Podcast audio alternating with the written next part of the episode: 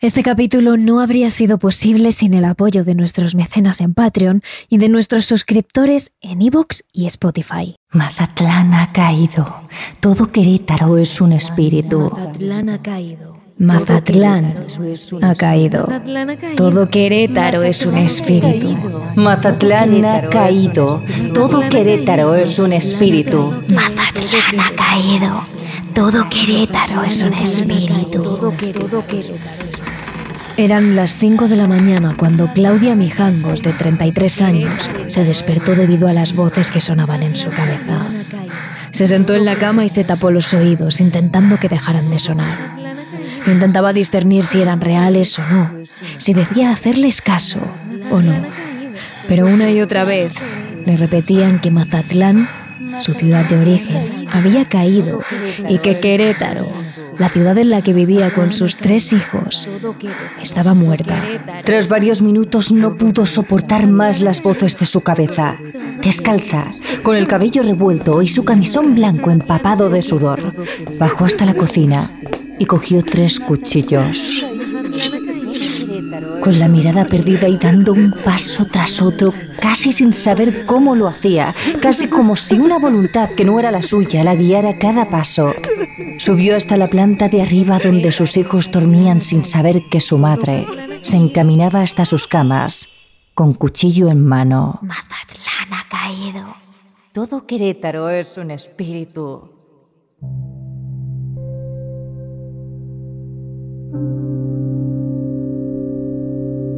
Claudia Mijangos, tristemente conocida como la Llana de Querétaro, acabó brutalmente con las vidas de sus hijos. Tal y como sucede con el caso de Amityville que os contamos en un capítulo anterior de TRN, a día de hoy aún mucha gente duda de si lo hizo de forma consciente, sumida en medio de una crisis mental o incluso poseída por alguna entidad maligna. Y hoy lo analizamos. Pero fuera como fuera, su crimen dejó una imborrable huella energética en la casa Mijangos. Figuras de niños que corretean por la casa, puertas que se cierran solas, luces que parpadean pese a no tener electricidad e incluso psicofonías. Hoy, en Terrores Nocturnos, la casa más encantada de México, la casa Mijangos. Terrores Nocturnos con Inma Entrena y Silvia Ortiz.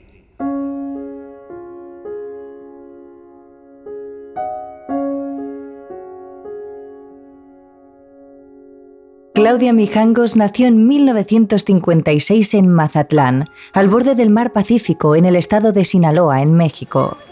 Claudia fue una niña con una infancia no solo buena, sino excelente. Disfrutaba de una familia que la quería, que le guiaba por el buen camino y le daba mucho cariño. Nunca tuvo apuros económicos, problemas para relacionarse con otros niños. Era una niña feliz, inteligente, extrovertida y obediente. Cuando creció combinó sus estudios de comercio en la universidad con los concursos de belleza. De hecho, llegó a ser elegida como reina de la belleza en alguna ocasión. Y no era para menos. Claudia era una mujer preciosa, con un espeso cabello negro, largo y ondulado, unos rasgos dulces con unos labios rojos y carnosos y unas enormes pestañas que marcaban sus ojos oscuros casi negros. Quizá por eso el empleado del banco que frecuentaba, Alfredo Castaños, se enamoró de ella. El hombre era ocho años mayor que la joven, pero era atractivo, atento, inteligente y digamos que tampoco sufría por dinero. Así que al final, la pareja se acabó casando. Fue tras morir sus padres que le dejaron una buena herencia a Claudia cuando el matrimonio decidió mudarse al centro de Querétaro, en el interior de México.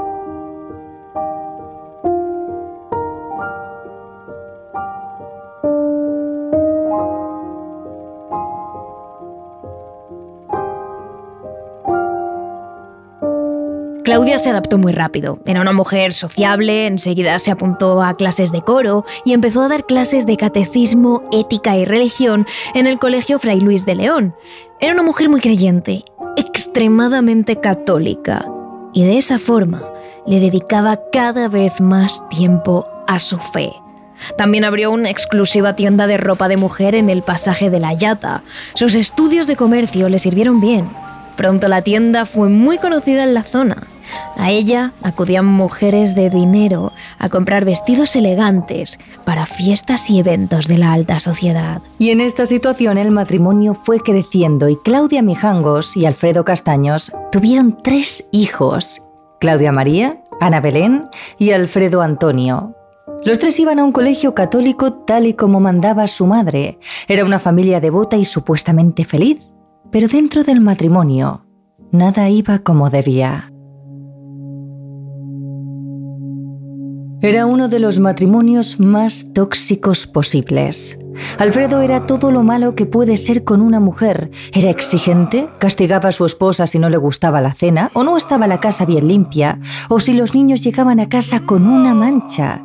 También era posesivo y celoso, vigilaba cada paso de su esposa. De hecho, por este motivo llegó a tener grandes discusiones con su esposa. La llegó a gritar, a insultar e incluso a golpear. Y no era la única la que maltrataba, también pegaba y golpeaba a sus hijos menores al más mínimo problema que causasen. Alfredo era lo que ahora llamaríamos un maltratador, aunque en la época no se le consideró como tal. Tenía incluso lo que los expertos llamarían brotes psicóticos. Llegaba a atar y a golpear a su mujer mientras obligaba a que sus hijos mirasen.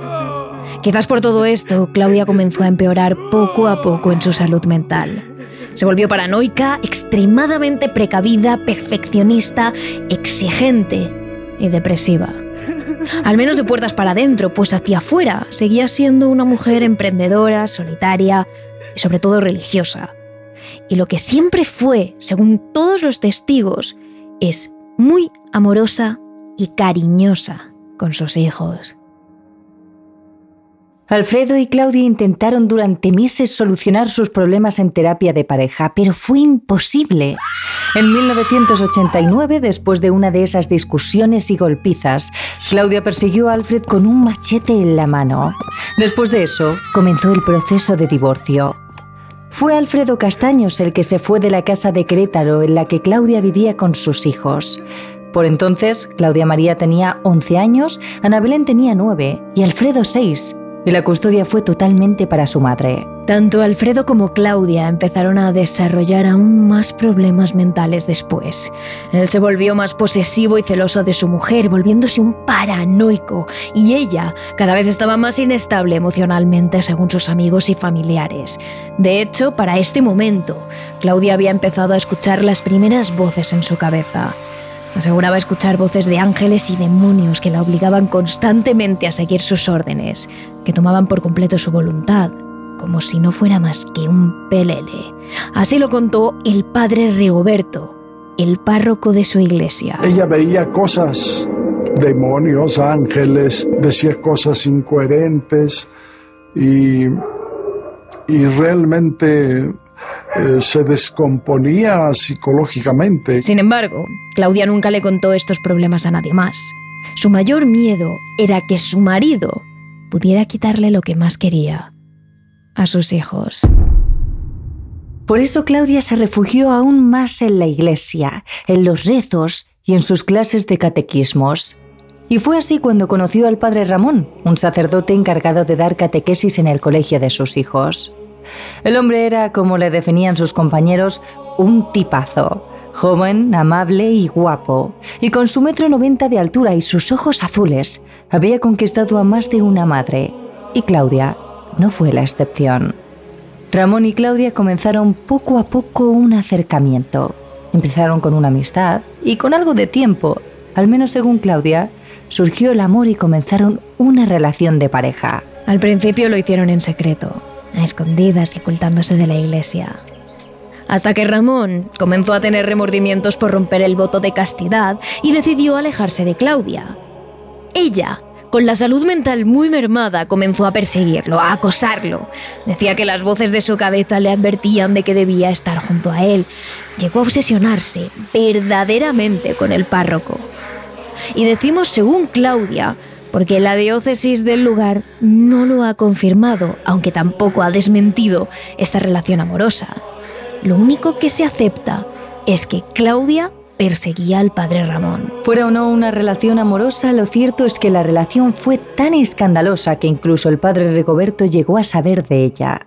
Es más, sabiendo de las voces que acosaban a Claudia y de su amor por el padre Ramón, Rigoberto llegó a hablar con Alfredo Castaños, el cura le aconsejó que intentase volver a casa con su mujer y que si no lo conseguía, pues al menos se intentara quedar con la custodia de sus hijos. Y así, en esta situación, llegamos al fatídico 23 de abril de 1989 con una Claudia Mijangos de 33 años, obsesionada con un cura, amenazada por su exmarido, deprimida y con su cabeza acosada por las voces. Y que sin embargo seguía manteniendo perfectamente su negocio de vestidos y seguía siendo una madre ejemplar para sus hijos. Ese 23 de abril de 1989, Alfredo se había llevado a sus tres hijos para compartir una tarde con ellos. Pero el caos se desató una vez llegó con ellos a la casa Mijangos. Alfredo y Claudia entraron en una fortísima discusión. El hombre insistía en volver a casa, no paraba de decirle a Claudia que ella era su mujer y solo su mujer, y que por eso debía volver con él. Pero Claudia insistía en rechazarle, tan enamorada como estaba del padre Ramón. De hecho, Alfredo llegó a amenazar tanto a su exmujer como al párroco. Le advierte a Claudia que si otro hombre la toca, ambos se arrepentirán en una amenaza de muerte velada. Y aunque Alfredo finalmente abandona la casa, allí se desatará la tragedia. Las amenazas de muerte de su marido dejan a Claudia alterada, en un estado de angustia y con la conciencia muy distorsionada. Las voces de ángeles y demonios que la acosaban durante los últimos meses se hicieron más fuertes. Le decían cosas cada vez más feas, cosas que se negaba a escuchar, que no quería obedecer. Pero esas voces eran tan altas que llegaban a acallar sus propios pensamientos. Claudia llegó incluso a llamar a su mejor amiga, Verónica Vázquez, para advertirla de lo que estaba pasando. A lo que Verónica, sin saber que sería demasiado tarde, le respondió que iría a la mañana siguiente a verla.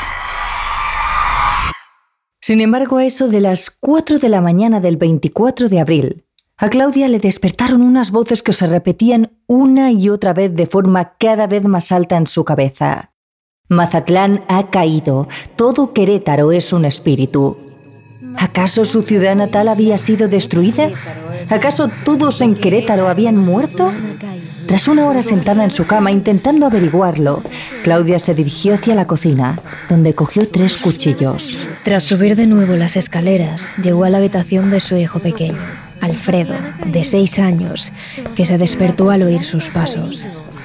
El niño vio la imagen de su madre en camisón blanco, como siempre, pero con los ojos desbocados por la locura y un cuchillo en la mano. Claudia atacó a su hijo de una forma tan brutal que sería impropio describirla. Y Alfredo se defendió todo lo que pudo, pero su madre acabó cortándole una mano para silenciarle y dándole seis puñaladas mortales. Los gritos de Alfredo despertaron enseguida a su hermana mayor, Claudia María, que se convirtió en la siguiente víctima de su madre. La niña de 11 años se intentó defender en varias ocasiones, gritó a su madre para que parara, e incluso, después de varias puñaladas, llegó arrastrándose a las escaleras para intentar escapar. Pero de nuevo, sufrió el mismo destino que su hermano. En la misma habitación que Claudia María estaba Ana Belén, de nueve años. La joven estupefacta por lo que acababa de presenciar ni siquiera se defendió. Su madre acabó con ella a puñaladas. Con el camisón absolutamente teñido de rojo y pisando con los pies descalzos sobre la sangre de sus hijos, Claudia Mijangos lavó los tres cuchillos que había usado y se dispuso a meter a sus hijos en su cama de matrimonio. Apiló los cuerpos de los tres, uno encima de otro, y les tapó con una manta naranja. Después, con uno de sus cuchillos, intentó quitarse la vida y se tumbó en la misma cama que sus hijos.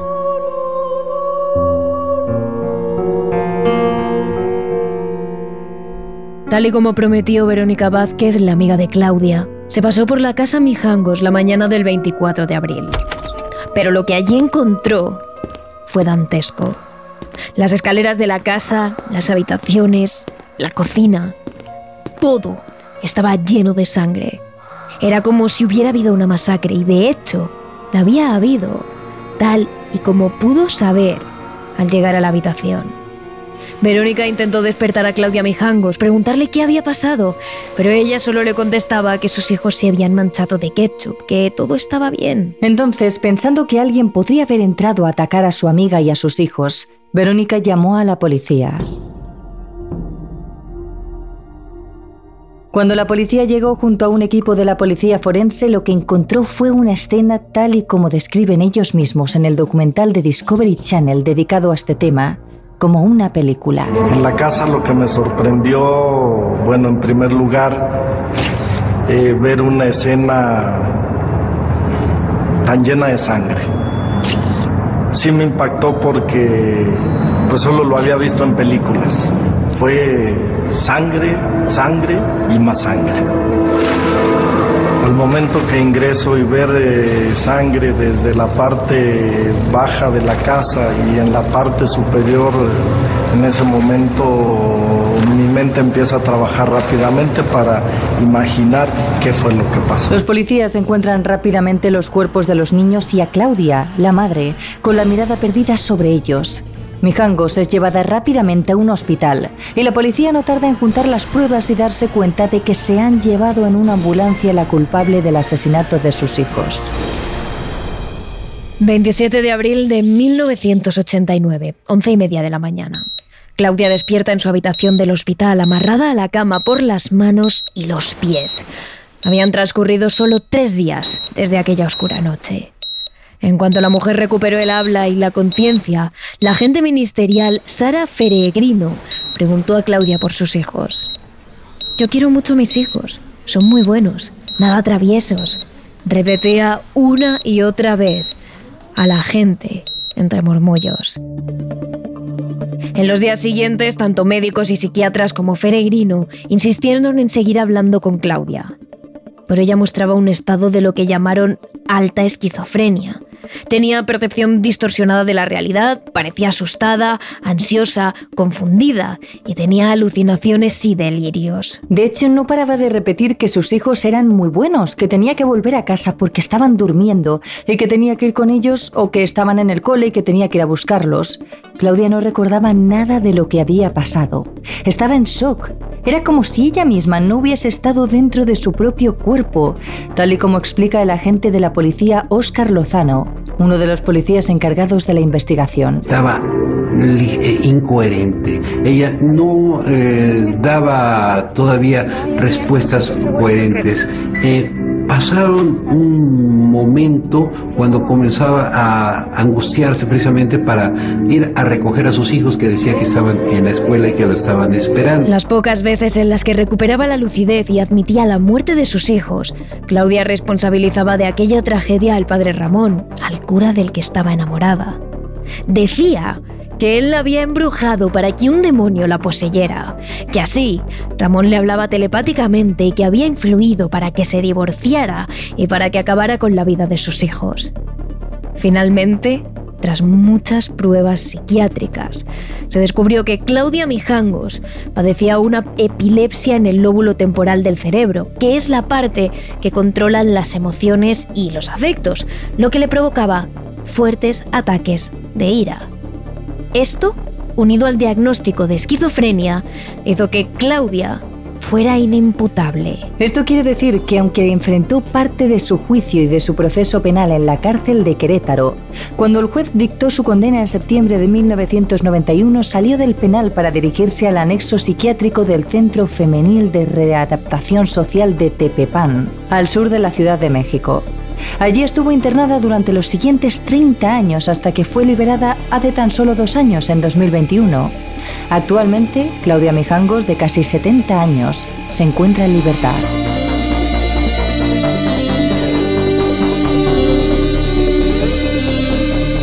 Evidentemente, un caso como este tuvo un enorme impacto en la prensa y también en la vida de la gente de Querétaro una localidad pequeña en la que todo el mundo se sintió horrorizado por la noticia. Todos ellos hablaban del crimen de Claudia Mijangos, a la que apodaron como la hiena de Querétaro. Sin embargo, algunos sostenían que Claudia Mijangos no era culpable, porque ella no había asesinado a sus hijos conscientemente, sino que lo había hecho poseída por el mismísimo diablo. Y para comprender esta teoría hay que entender un poco más sobre Querétaro, un lugar conocido en todo México por la cantidad de exorcismos que allí se realizan y por las numerosas posesiones que se detectan. Según el entonces obispo de Querétaro, Mario Gasperín, tan solo entre 1999 y 2004 se atendieron más de 400 casos de posesión maligna en el estado. De hecho, tienen un lugar específico, la Capilla de las Benditas Almas de Querétaro, que es uno de los pocos lugares en los que el Vaticano autoriza realizar exorcismos. Allí trabajan permanentemente, según Gasperín, 12 clérigos experimentados con captación y licencia expresa del Vaticano para hacer exorcismos. Pero, ¿por qué hay tantas posesiones que tienen que ser atajadas con exorcismos en Querétaro?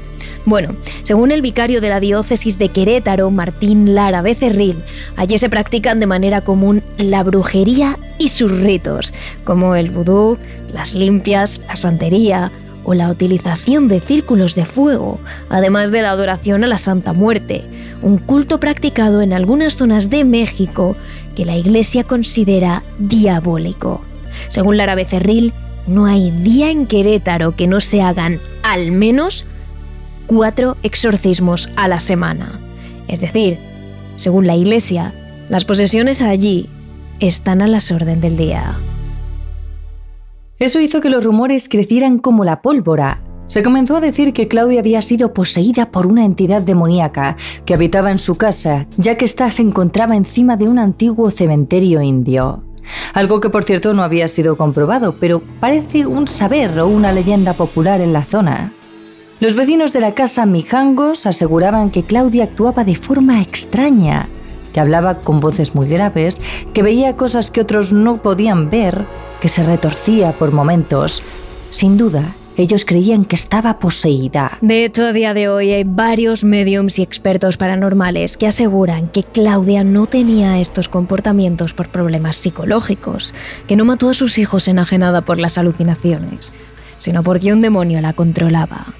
Un demonio que había entrado en ella gracias a las fuertes vibraciones negativas que había en su casa debido a los horribles abusos que Alfredo ejercía sobre ella y sobre sus hijos. Que así había sido fácil que el ente demoníaco entrara en su cuerpo y la empujara a acabar con su familia.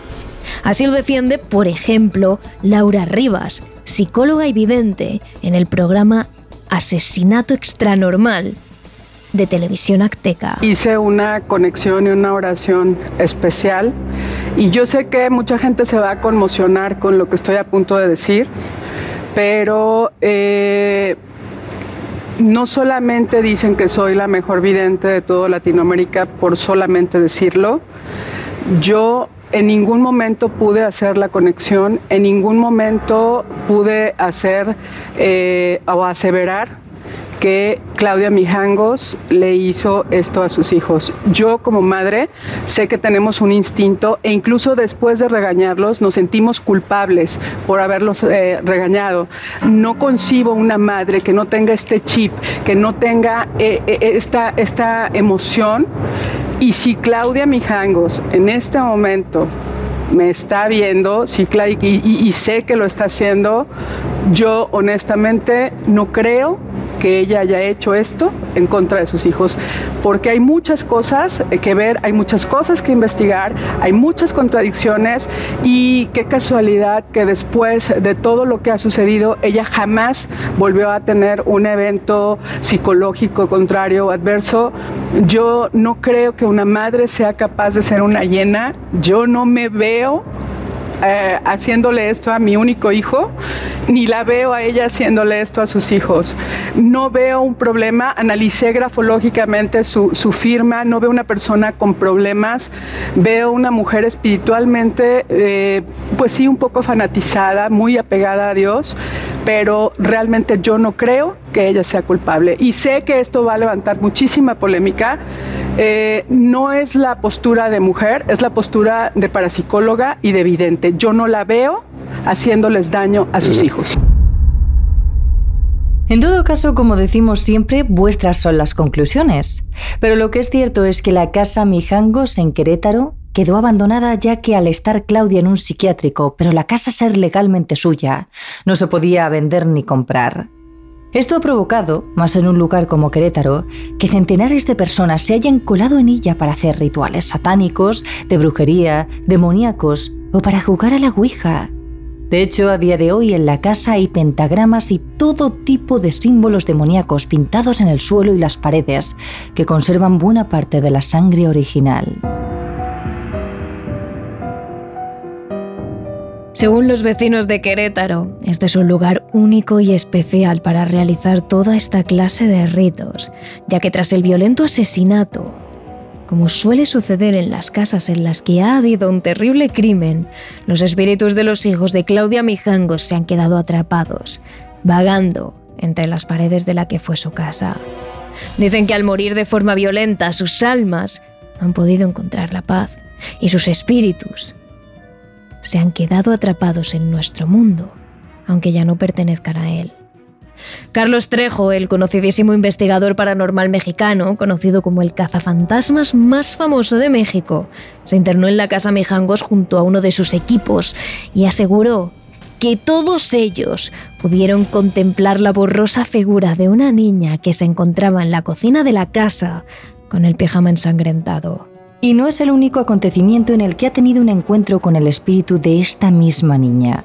En su libro Evidencias de vida después de la muerte, Trejo relata el encuentro de un vecino con esta misma niña. Cuenta que un pequeño, que vivía muy cerca de la casa, tuvo que adentrarse en su interior porque se le había colado la pelota mientras jugaba. Allí se encontró de sopetón con esa misma ensangrentada y quedó tan asustado que dejó olvidada la pelota en su interior. Los vecinos de la casa Mijangos son muy conscientes de lo que pasa allí dentro. Ellos denuncian golpes, pasos, figuras fantasmales que se asoman por la ventana, portazos e incluso aseguran que esas apariciones de los niños se intensifican mucho en determinadas fechas del año.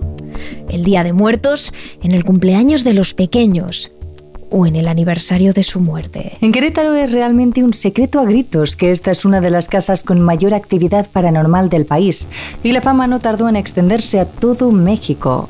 Centenares de personas, tanto aficionados como investigadores paranormales, comenzaron a viajar hasta la casa Mijangos para medir su actividad paranormal. Uno de los primeros vídeos que se filtró y que se puede encontrar fácilmente en YouTube es el de unos jóvenes que en el año 2009 salieron del instituto para entrar a la casa Mijangos y demostrarle a uno de sus amigos que allí dentro no había nada. Lo que se encuentran es aterrador.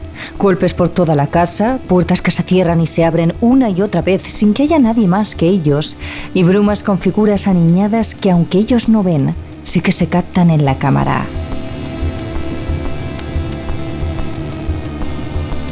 Otra de las experiencias más brutales sucedidas en la casa Mijanjos la vivió el youtuber Omar Kriu, que se internó en su interior con un pequeño equipo en el año 2021. Él pudo grabar la casa tal y como está actualmente. Conserva algunos muebles, pero no están bien conservados. Las escaleras están decrépitas y las paredes están llenas de grafitis y un líquido rojo que se intuye que podría ser sangre. Allí grabaron cosas muy impactantes. Por ejemplo, en el hueco que queda entre la barandilla de la parte superior de la casa y la planta de abajo captaron perfectamente la cara de un niño pequeño que encaja con los seis años que tendría Alfredo el día en que su madre lo asesinó. Se trata de un niño con la cara muy pálida, de pelo moreno y con enormes surcos negros alrededor de los ojos, como si no hubiese dormido en años, y se ve tan claro como si fuese real. Y no es lo único que encuentran. Mientras graban una pared con una cámara de luz especial, captan la figura de un niño que está hecha de una especie de neblina.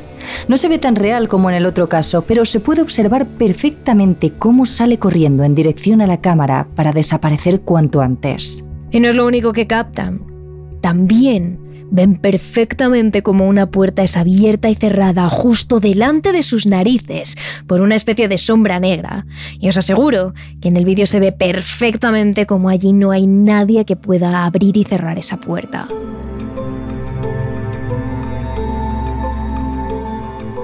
Después de que la casa se llenara de curiosos e investigadores paranormales, que grabaron tanto audios como vídeos fantasmales. Los vecinos pidieron encarecidamente que se vayara a la casa para evitar el turismo de misterio hacia allí. Y así lo hizo. A día de hoy, la casa Mijangos está vallada. Pero eso no ha evitado que la fama de la casa Mijangos haya crecido día tras día hasta convertirse en la casa más encantada de México y en una de las más encantadas del mundo. Y si te has quedado con ganas de más, te contamos una de las posesiones más famosas y conocidas de Querétaro en nuestro capítulo extra de Patreon, Evox y Spotify. Así que no te olvides de suscribirte. Y también ya sabes que estamos en nuestras redes sociales. Somos terrores barra baja TRN en nuestra cuenta de Twitter y nuestro canal de Twitch y terroresnocturnos.trn en TikTok e Instagram y Terrores Nocturnos en nuestro canal de YouTube. Terrores Nocturnos realizado por David Fernández Marcos.